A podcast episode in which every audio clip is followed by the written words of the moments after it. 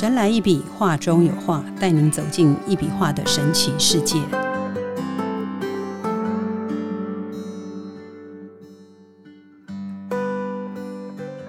Hello，大家好，欢迎收听《神来一笔，画中有画》，我是 Liga。坐在我旁边的是李登元老师，老师好。哎，李哥好，各位听众大家好。嗯，李老师最近在南港中华科技大学展出《神来一笔：李登元当代图腾抽象艺术展》，时间是十一月七号到十二月一号，在中华科技大学富华楼十一楼艺文中心展出。现场展出的全部都是真迹。那天十一月七号开幕的时候，老师有很多很好的朋友。有很多很多年啊，大概有的十几年没见的老朋友都来互相观摩，看看老师，然后大家就发现说：“哎，老师怎么跟以前他们认识的那位李登元大师是不一样的？”老师，你有没有觉得很开心？那天看到很多很好的呃，对啊，因为很久都不见了。对啊，大家那天突然间见面就很很很开心。然后我只记得李老师被拉来拉去，哎，老师这边有人找你，那边有人找你，这样哈，所以就大家都觉得怎么好像。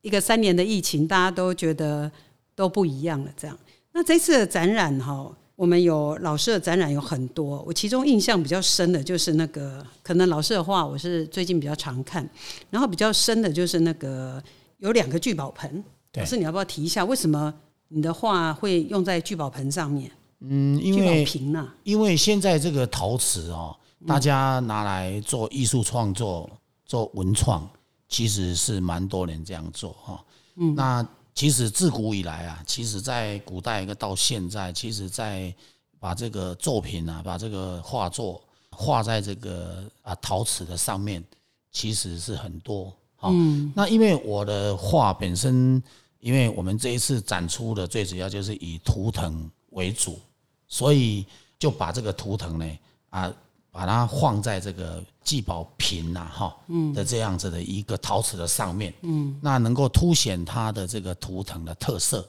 哈，嗯，因为一般通常图腾啊，如果是说它你不是很生动，或者就是说它的呃流动力不够的时候呢，那其实你放在这一个祭宝瓶的上面没有多好看。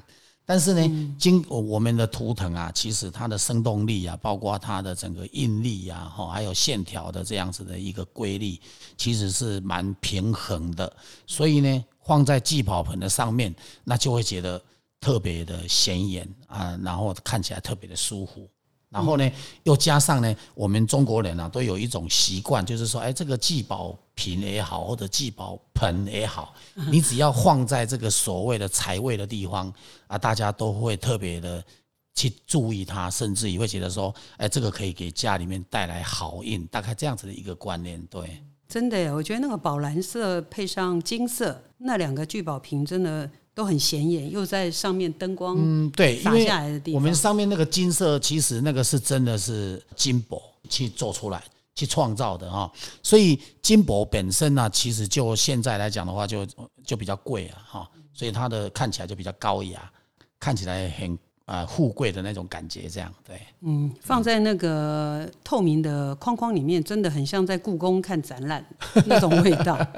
对对对对，很棒。对，还有一个就是那个我印象很深的，就是对杯。老师要不要来聊聊那个对杯？我第一次看到老师的画放在杯子上面，这个有什么用意吗？嗯，一般像我们会把它放在这个杯子上啊，当然是有它的用意的存在哈。当然，第一个是看它的这个线条的美感。那最重要呢，它是有能量。好，因为一般呢，很多那种杯子哦，他们都会用所谓的。泥啦，就是那个土泥的上面啊，嗯，通常都会去加一些所谓的呃，像有磁力的一些的颜料，好，那基本上呢，其实我们这个对杯呢是没有这一种东西的哈，嗯，完全没有放任何的颜料啊，所以呢，我们只有就是说画这个线条，然后这个线条呢，因为它有能量，好，线条本身它就可以引进那个能量，嗯，所以呢，啊，你只要是把那个水啊。你把它倒进去那个杯子里面哈，那基本上大概应该是在十分钟左右，然后拿起来喝，你就会发现那个整个那个水质啊，就变得非常的细啊，口感也会不同，对，口感也会不同。特别是酒，你把把那个比较烈的酒，像那个威士忌这一类的，它大概两年的威士忌哈，你只要放进去大概十五分钟到十分钟，你拿起来喝，你会感觉到好像十八年的威士忌。好，是就会整个就会变得非常好喝。那我们把它做成两个颜色哈啊，最重要就是它有不同的用途啊。因为红色呢，它是比较帮助促进血液循环的概念。那那个紫色的那个呢，其实晚上要睡觉，你如果血液循环太好，人会太嗨啊，会不好睡觉。所以那个是晚上呢要睡觉前再喝的。好，所以呢啊，它就会让人呢比较平静哈，比较稳定。比较平衡，然后就可以帮助睡眠，这样。所以这两个对杯它是有它的特殊的用途，大概是这样。对。那如果心脏跳很快的人，不管他白天晚上，应该都要喝紫色的。其实基本上，呃，心脏跳快跟不快跟这个水质是没有关系的哈。啊，基本上你只要不喝酒就好了。所以基本上呢，它的能量呢，其实是有助于身体的健康，它不会去伤害到你的。啊，身体的任何的问题，但是最重要就是它本身，如果是说心脏比较有问题，那我们就会建议啊，就是说平时啊，像这一种这个对杯的水，如果多喝啊，对整个血液循环，它相对的是有所帮助的。嗯，对对对，了解。那接下来，我想请老师谈一谈十二星座。那当然，这个我今天有一个想法，就是我跟老师讲，因为距离这个十二月一号在中华科大展览还有一段时间。那我们 Parkes 大概最多是两集吧，可以把这个中华科大这个老师当代图腾抽象艺术展的内容啊，我想说让大家了解一下，因为很多人就是见山是山，见山不是山这样。那我想说，让老师聊一下，就像十一月七号当天老师在导览一样，就是我们针对每一幅画，老师这样导览。如果说周三 Parkes 推出的时候，大家有去看展览，也可以把我们 Parkes 就是当成这个导览的这个机器工具，然后一面听一面讲。我觉得大家应该会更了解老师的这个画作的内容。老师觉得呢？因为。其实，如果要讲到这个所谓的呃十二星座哦，因为很多人可能看到我的作品，会觉得说，哎，跟一般坊间画出来的十二星座的图像是不一样的。那为什么原因会不一样？其实最重要就是我们这边要稍微解释一下。其实我们最主要就是在强调那个星座它的轨迹啊，因为每个星座有每个星座的密码轨迹。好，那这个密码图腾啊，其实它基本上它就是可以来让大家了解到说，哎，不同星座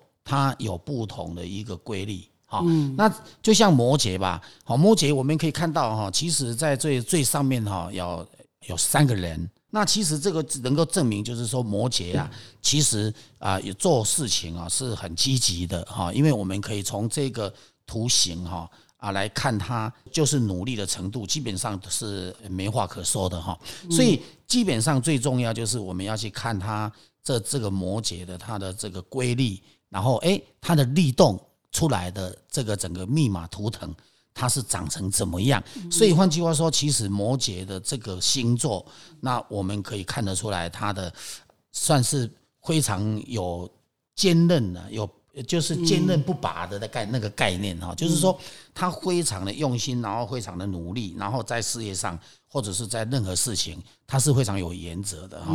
那另外，如果在水瓶座的部分哈，其实我们可以看得到这个水瓶座这个里面呐，就是在这个外围，水瓶座的这个整个最外围就有一个很高大的一个人啊，就站在那个地方。可是呢，他的内心里面呢，有一个哈。就像一条龙的那个龙头，就在那个地方哦啊，不断的在窜动，所以这个其实坦白讲，也能够去看出这个水瓶座它本身的这个啊密码图腾的这样子的一个特色哦，它的整个轨迹、它的走向，那有也能够看出它的除了它的特色以外，它的美感呢，其实是真的也是蛮特别的哈，蛮特别，而且我的画应该又全部都是用一。一笔成型嘛，所以像这样子的一个状况，其实我们最重要也是在强调它整个十二星座里面的，好，不管任何一个星座，它都有那一种生生不息哈，然后就是啊从头到尾哈，就是一气呵成的这样子的一个一个生命轨迹的概念了哈。那另外呢，那个双鱼座的部分呢，我们就可以看到哈，其实双鱼座你注意看有两个人哈，然后呢，他好像有一个葫芦哈，那两个葫芦。就感觉上好像这个葫芦里啊，不晓得卖了什么药的概念。这种人呢，通常基本上算是很会动脑筋、很聪明啊，很有他的对，有他的显象哈。所以这个就是哎，我是觉得可以去从这个图啊看图说故事的方式，然后来了解他。当然，我这样介绍呢，因为有一些人可能啊，因为他是抽象嘛。所以有些人可能会觉得说啊，抽象的东西我看的怎么跟你看的不一样？我觉得这是很正常，因为每个人的那个注意的地方是会不一样的。所以，诶，就是因为这样子，所以抽象的一笔能量画，它有它的这个可爱的地方了哈。我们不是在聊那个真正那个星座，像这个。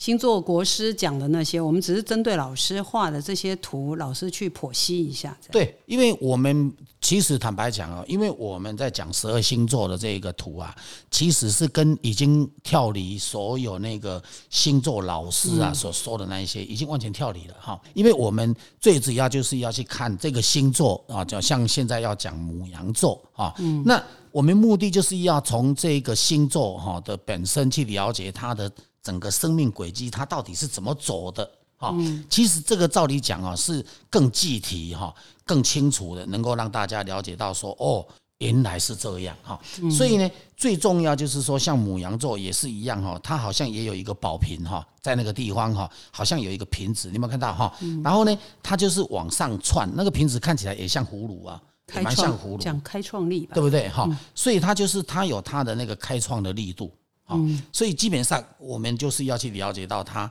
这个图出来，它的密码在讲什么。其实最重要大概就是在讲来看它的美感以外，然后它的故事，我们当然是从它的线条的走向来讲啊，那这样子会比较好一点。那像现在要讲的这个所谓的金牛座啊，这个部分，那我们就可以看得到，哎，好像有一个龙头哈，它整个就往外窜出去，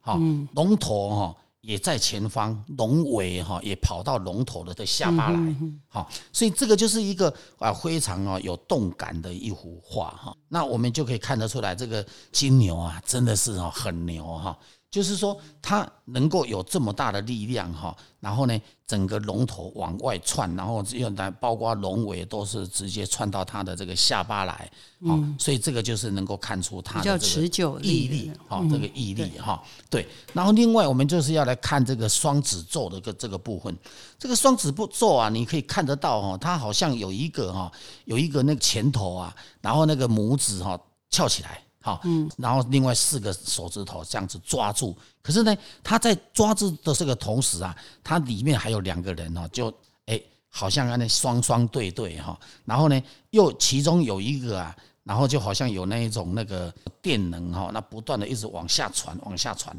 然后会传到另外一个人的身上去，所以这个图哈也蛮特别哈。那其实坦白讲，这个如果用双子座来看哈，那这个双子这里面就很清楚，就是有两个人的概念哈。那我们就是讲沟通嘛。对，双子座好像蛮会沟通。对，哈，它就是有两个人哈，两个人的概念。然后我们现在就要来谈这个所谓的巨蟹座的部分哈。这巨蟹座其实很清楚的，就是能够看到它本身这个。啊，整个图像啊，它是有一种哦，很会哈去抓东西，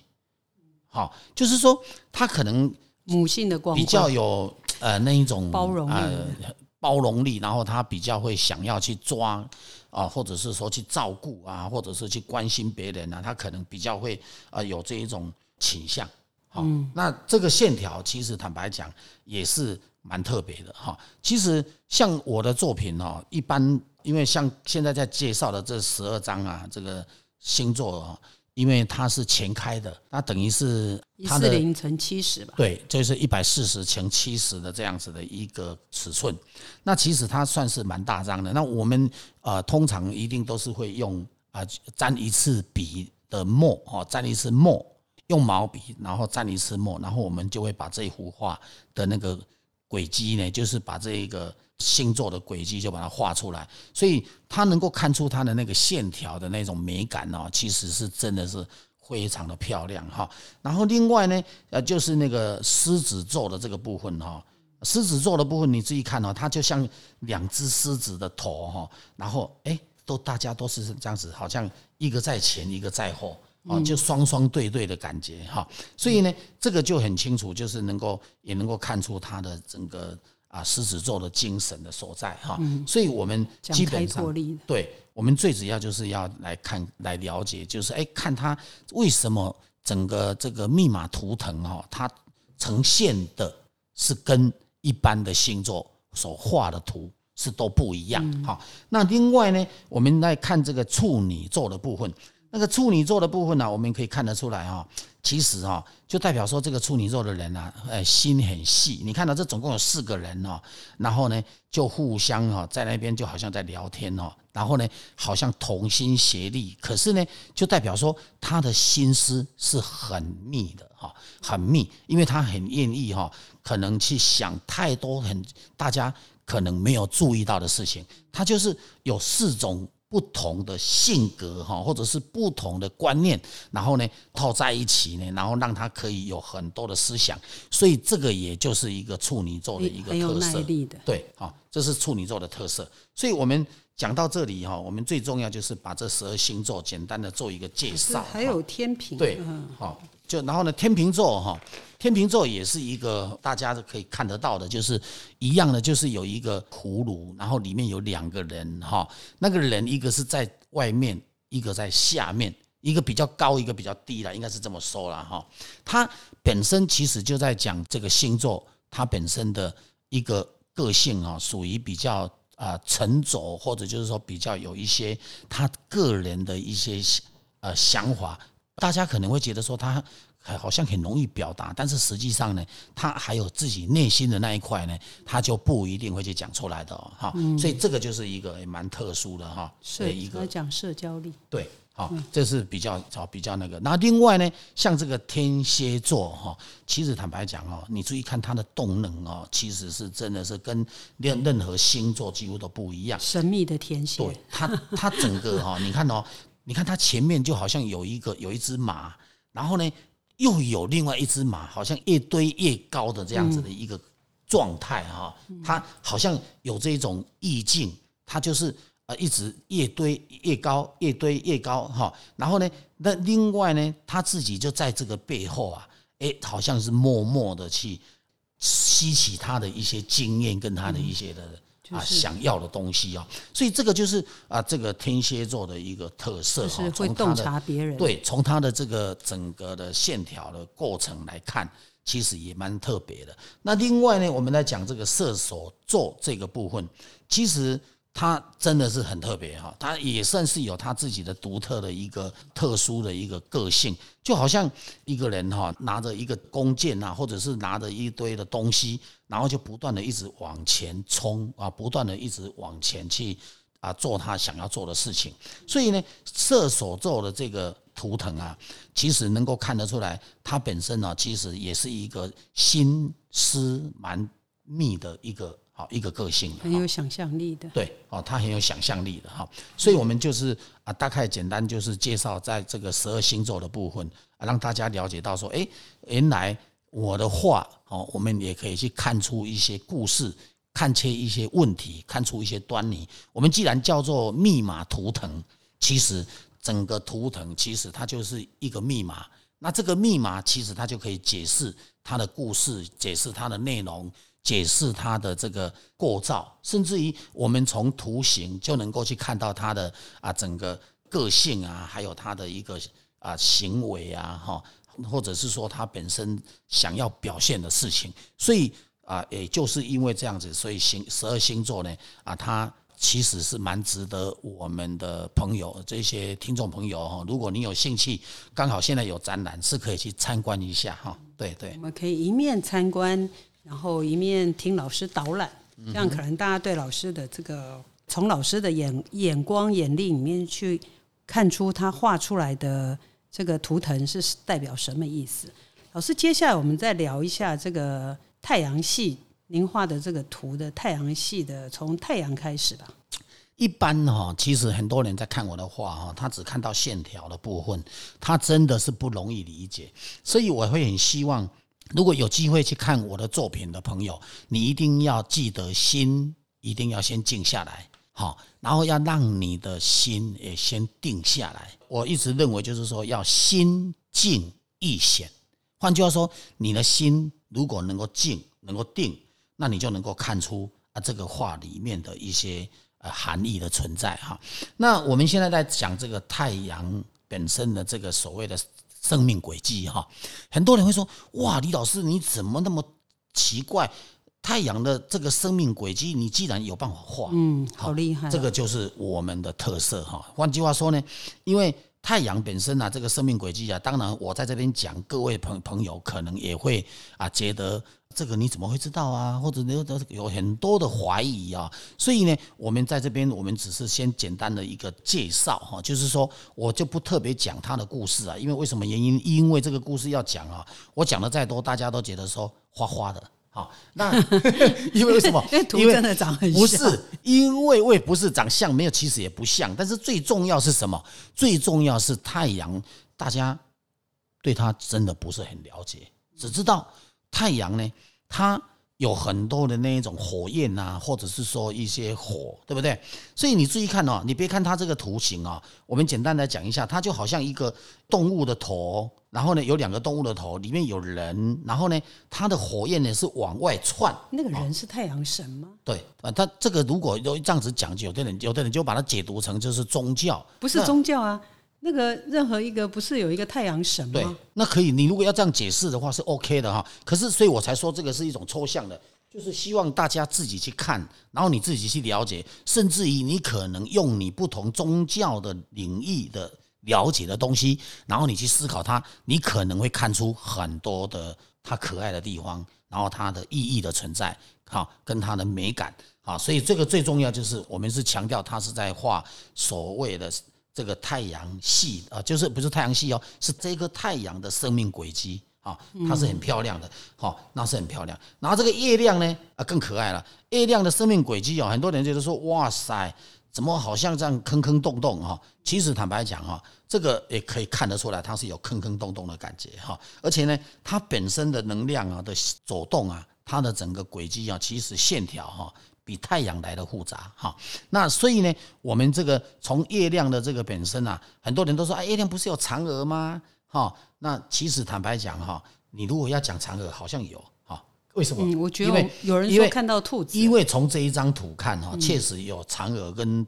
其实它不是兔子，它看起来像一只麒麟呐，啊，嗯，所以所以就是有有麒麟啊，有兔，有有那个嫦娥啊，哈，然后呢，看起来好像也有耳朵哦，也有兔子，对不对？所以这个也是蛮可爱的地方。有一棵树在那里。对对对对，哈，所以这个就是月亮的这个整个生命轨迹啊，其实它也是蛮有特色的。所以呢，我们基本上啊，大家因为也没有看过嘛，所以我在讲什么，可能大家就会听。你自己去看这一幅画，这一种轨迹哈，这不是乱画出来的，它是真的会有这个轨迹的存在。那我们画出来啊，当然哎，提供给大家去做参考。很多人会想啊，为什么太阳、月亮啊，你都包括地球啊，种种你都可以画得出来？好，它有它的生命轨迹的存在哈。那我们现在再来讲它的这个地球的这个生命轨迹。其实地球的生命轨迹啊，你如果仔细看啊，你好像啊两个。人呐，或者是两个动物啊，或者两条龙啊，抱在一起，你会感觉到哦，它就是一种两仪的概念。然后呢，在那个地球的最下方的地方啊，你会看到一个一个母亲呐，然后呢，坐的非常的啊亭亭立立，然后呢，哦，她的裙摆往后一晃，对不对？那就看起来像一个母亲，你就感觉上她就坐在那个地方。好，所以呢，这个地球这张画呢，其实也是蛮有它的。意义的存在，对不对？所以你看哦，从刚刚我们讲的太阳啊、月亮啊、地球啊，你看它的整个整个生命轨迹、长相都是不一样啊。而且呢，它有它的一个意义的存在，有它的意识的存在。所以呢，哎，这个真的不是乱画哈，这个是看。那天好像有人就站在太阳那幅画前面，就跟老师说：“怎么那么热？”老师说：“不会啊，冷气那么强。”就那个人说他超热，他一直流汗。对对。因为为什么？因为太阳的能量确实一定会比较热，哈，那像我们来看现在这个要讲的这个金星哈，像金星的能量哈，其实它就是哎，又你看它其实长得很漂亮哎，它好像哦，你看哦，它好像一个一个动物，然后往前在跑，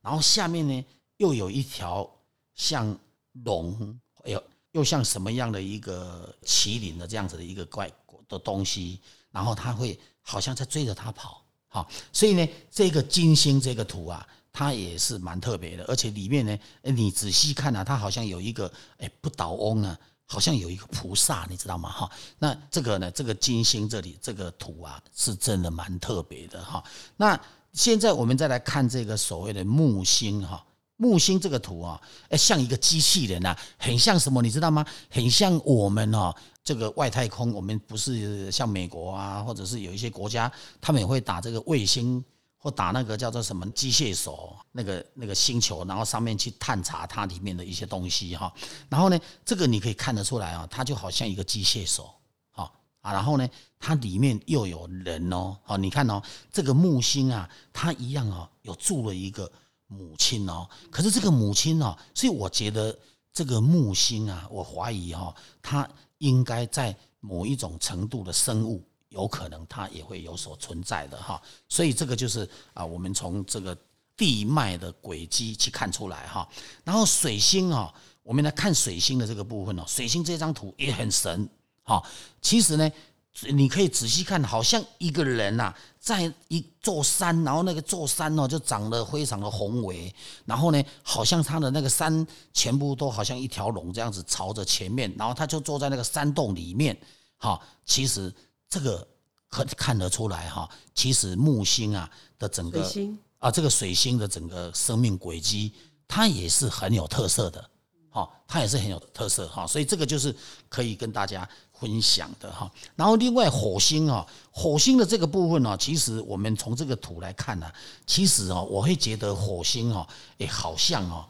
真的可以有人可以居住的感觉哈。嗯。但是呢，因为从这个地方看啊，很多人会觉得说，你怎么看的呢？你怎么能够感受到它能够有可以居住人呢？因为为什么呢？因为从这个地方啊，我们可以看得出来啊，它。有那一种生生不息的概念，嗯，感觉上有生命，感觉上是有生命在，还有一个人在里面，对，好，所以呢，这个就是一个很有特别的一个图腾，所以这个也值得大家去探讨的哈。最近好像有人说移民火星嘛，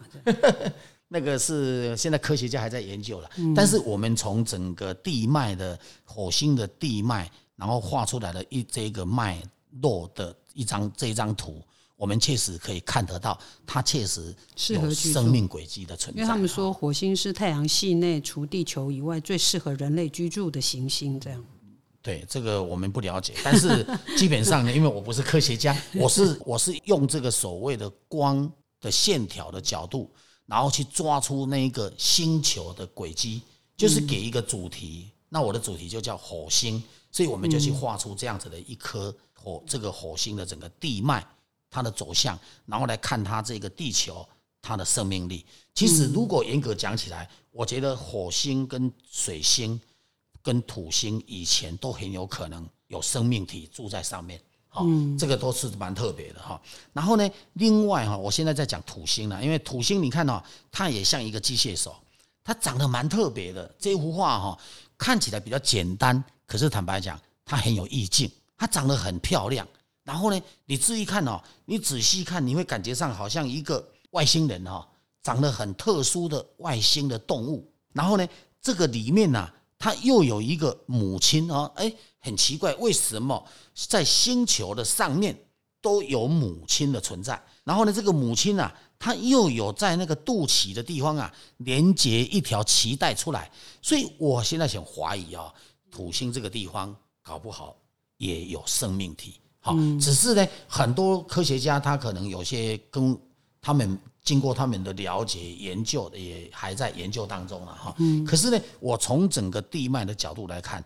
这个土星也蛮特别。你看它这个肚子，你有没有看到？对啊，它肚子的地方啊，有一个肚脐，肚脐，然后那个肚脐像一只眼睛，然后从那个地方呢就拉了线出来。蛮像我们地球母亲，就是大地之母，大地之母也蛮像我们所有天下的母亲一样的概念。它真的蛮特别的哈，所以这张图是很有它的特殊意义的。那所以，我我们今天讲这个所谓的太阳系的这几颗星球啊，其实最重要就是我们还是要跟大家讲，它是用能量光的方式，然后去画出星球的这所谓的密码图腾，就是它的生命轨迹的图腾，然后来与大家分享。所以呢，这个画说实在的是很难得的啊。啊，这个不是你随便就可以别人画得出来的啊！这个呢，说实在的，如果我没有这个光的问题，你叫我画，我也画不出来。所以呢，它的存在必然有它的用意，它的存在，它让我画出来，必然是有它的存在性。所以呢，呃，这个我是觉得蛮特别的，而且呢，每一张的星球啦。包括我们前面所介绍的全部的能量都非常的特别，好，非常的强，所以大家呢如果有兴趣，倒是可以去感受看看，它是很特别的，它会有一种能量一直不断的往你身体里面扑过来哦，好，那很可爱的，像月亮好了，我们来讲月亮，月亮的能量啊很奇怪，你只要接近它，它就是像水一样，很奇怪，冰冰凉凉的。好，所以呢，太阳的能量就非常的热，哎，这个也蛮特别哦。你说，哎，它不存在，可是它如果从能量的角度，然后你去感受的角度，你又觉得它是存在的，所以这个就是哎，我们画出来跟大家分享，把大家所看不到的分享给大家，画出来给大家看，啊，这个也就是我们的特色了。对，对啊，就是大家可以去，你不用看你现在。站在这一幅画前面，它是什么题目？就是你去站一会儿，譬如说你站个五分钟，然后眼睛闭着，是双手放下。眼睛其实不一定要闭啦，你可以半闭，只目的其实就是要你放轻松。对，因为我们眼睛睁开，你会到处乱看，你会静不下来。其实眼睛闭着的目的，就是为了要让你能够静心。可是如果你不愿意避，那就不要避，你就看着画就可以了，能量自动就会找你。我后来发现啊，站在画前面，如果没办法放松的人，其实可以手掌向上，就是双手的手掌向上这样站着哈，不要这样交叉，其实很快就放松了，你就可以去感受一下。这个可能每个人的感受度会不一样啊，有的人手一向上哦，他可能反而放不轻松。不是拿那么高，是就是双肩放下嘛，但是手掌是向上。我是觉得有一种放松的方法，在这边可以跟大家做参考啦。你可以用意念哈放松哦，你眼睛半闭，或者是啊眼睛呢呃放松，你从你的这个百会穴就头顶上就观想一下顶轮放松。然后从肩膀再放松，你两只手放松，全身再放松，手脚放松，那你就觉得说你已经放松了，然后就站在那里感受就来了，感受就来了，睡在 场地里面，好笑。对，真的真的是要要这样子的，因为有的人不懂得他如何放松。其实教学相长啊，就是有时候聊聊聊就聊出一些心得来。对对对对，嗯，我是觉得哈，因为我我最近跟一些。就是大家可能很多人压力很大，就是兄弟姐妹啊、父母子女啊、婆媳啊、翁媳啊，什么小孩子念书的问题，大家压力可能都很大。那我我发现这个一笔画能量艺术将来会引领一个时代的潮流，也就是因为现在人压力大，所以一笔画能量艺术它是一个解药。就是我这样讲，大家觉得可能不见得是能够沟通或相信，可是你慢慢慢，你就会发现说。他在画前面，他真的可以让你放松，就是很多事情他能够好像会帮你开示一样这样，但是必须先决条件是你要相信他这样。因为这这个地方我要解释一下哈，因为我们的听众朋友可能不了解啊，很多外面的艺术家也有很多人在讲他的画有能量哈，嗯。嗯，这个呢，其实我们在这边要做一个澄清哈，其实我的话我们讲有能量是有根据的哦，不是说嘴巴讲有能量。它就有能量，不是这样。好，我们呢是有经过哈这个南华大学生物研究系，好，那我们用生物去种植植物，然后用我的画，然后去种植去做实验，跟对照组做研究，好，所以我们这个是有经过真正的实验报告、研究报告。然后呢，我们的能量的稳定度是达到百分之九十九点九九，嗯，几乎是纯金的了，百分百，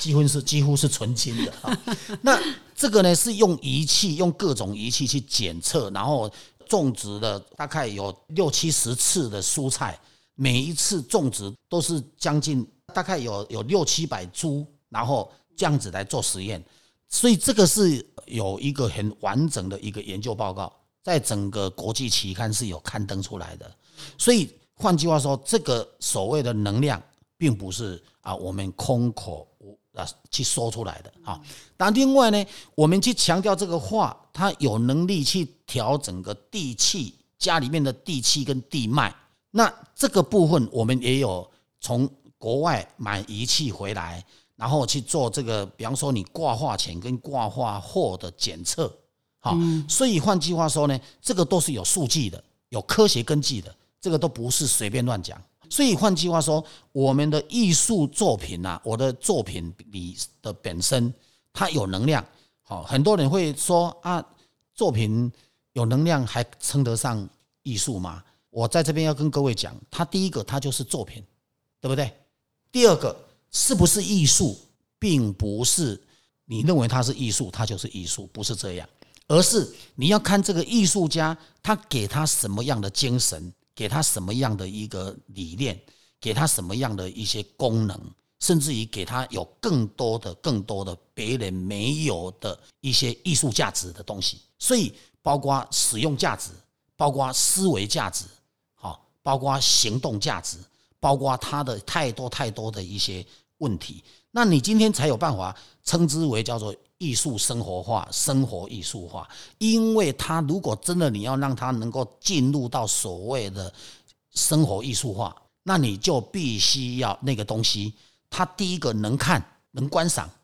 能看到它的美观，然后又能够看到它的里面的故事，然后又能够使用，那这个可能他才有办法真正跟我们的家庭、跟我们的生活。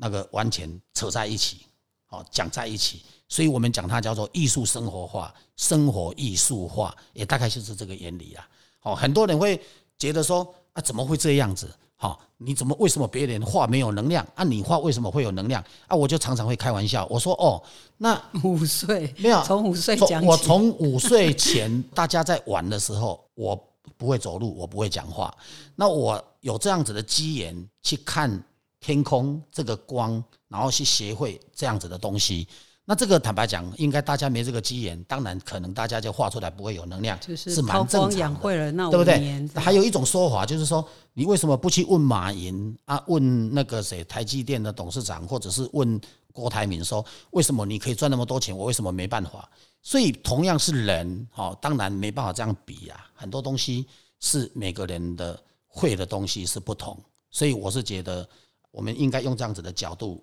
来看待，来相信专业的领域，这样就好了。对我一直坚信，能够认识一笔能量化的人，就是相信跟有缘，也希望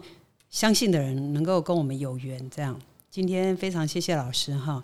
欢迎大家到十二月二十一号之前都可以去中华科技大学富华楼十一楼艺文中心，亲自去体验看看老师的画哦。好，他的地址是在台北市南港区研究院路三段二四五号，开放时间是每周一到每周四的早上十点半到十二点，下午一点半到三点，欢迎大家拨空去走走。